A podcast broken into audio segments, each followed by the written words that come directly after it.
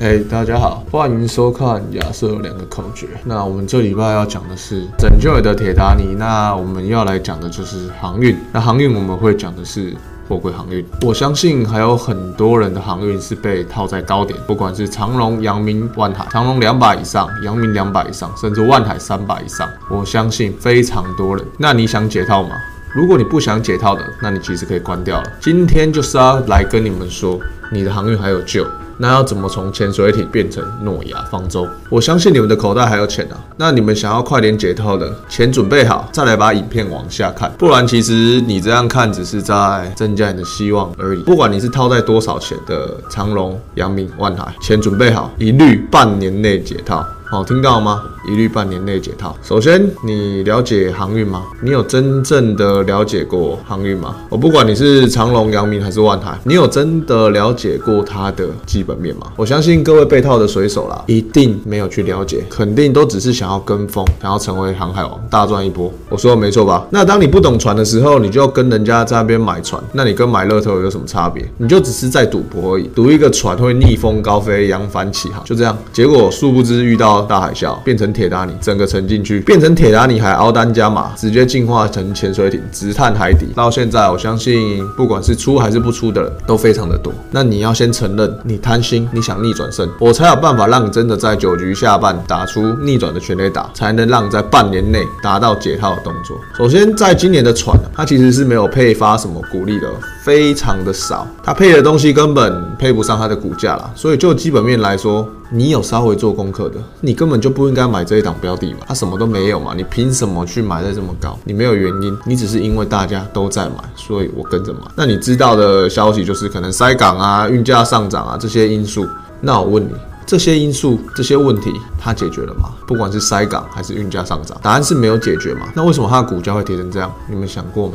首先是运价指数，你们可以从这张图片来看到，说其实整体的运价指数啊，并没有太大下跌。不管是长隆、阳明、万台，股价都腰斩一半。可是相对的运价指数，其实你这样看下来，它其实还是在高档，它没有大幅的下降。所以我们可以知道说，其实运价指数还是高，运费还是高，等于是说运价的方面它没有得到一个缓解。那塞港，塞港的问题，其实塞港也没有太大的解决，一样还是在塞，只是稍微有减缓。可是这个稍微减缓的状况，根本没办法在短时间去做一个流通，哈，一个顺利的流通。那不管是你港口要整理，或是增加功能，一样，这种东西都是短时间没有办法去解决的。所以等于是塞港问题、港口翻新都没有做到很大的改善，可是它的股价却腰斩了一半。那好，就算短时间不管是塞港的问题做到改善，还是运价有稍微比较正常，那其实这些动作当塞港做 到改善的时候，其实代表你船的周转率会提高。我船不用卡在那里，船不用卡在那里，那等于是。我周转率提高之后，那等于是说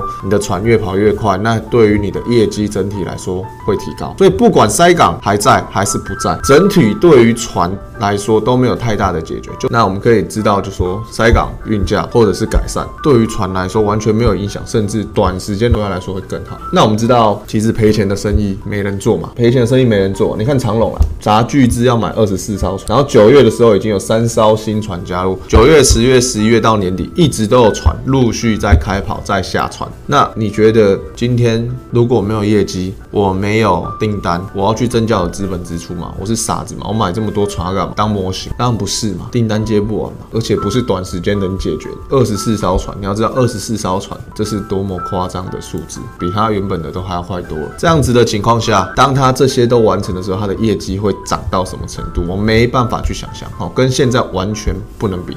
完全不能比。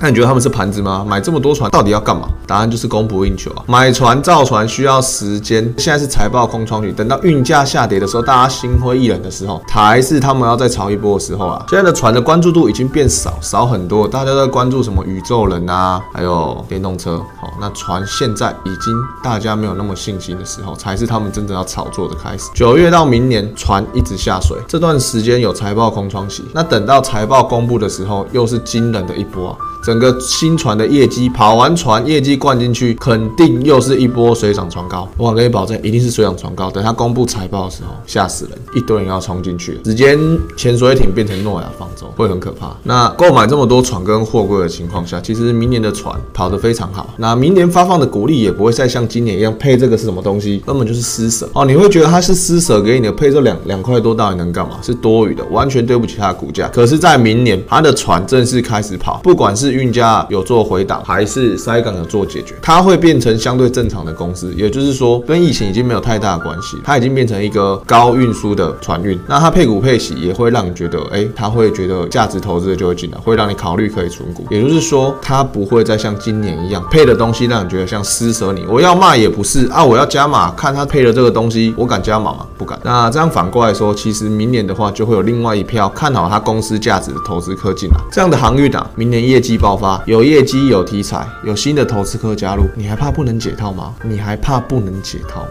那如果啊，你只会傻傻的等待，你只会傻傻的等待，不如找好的时机出手狙击，反败为胜，获利出场，不要再当个什么都不懂的赌博奥单客。人家叫你 all in 你就 all in，然后 all in 被套，叫天天不应，要好好的早点去做加码。那这里就跟你们说怎么解套。长龙在一百到一百三这边加码哦，我说的是加码哦，这在前面已经跟你们讲，你们准备好钱做加码，等比例的做加码，你的时间就会越快解套。如果被套一张，你这边是加一张，如果被套两张就被套两张。如果你今天没有做加码，我跟你说，你的船还是可以解套，但是你可能要等到一年甚至一两年才会做一个比较大的解套。但是如果你做加码，半年内带你逆风高飞，再创新高。长龙一百一、一百三这边加码，半年内解套，这样明白了吗？好，那谢谢你们观看这一周的亚瑟两个口诀。那我们带来的是长龙，那我们今天就先到这里。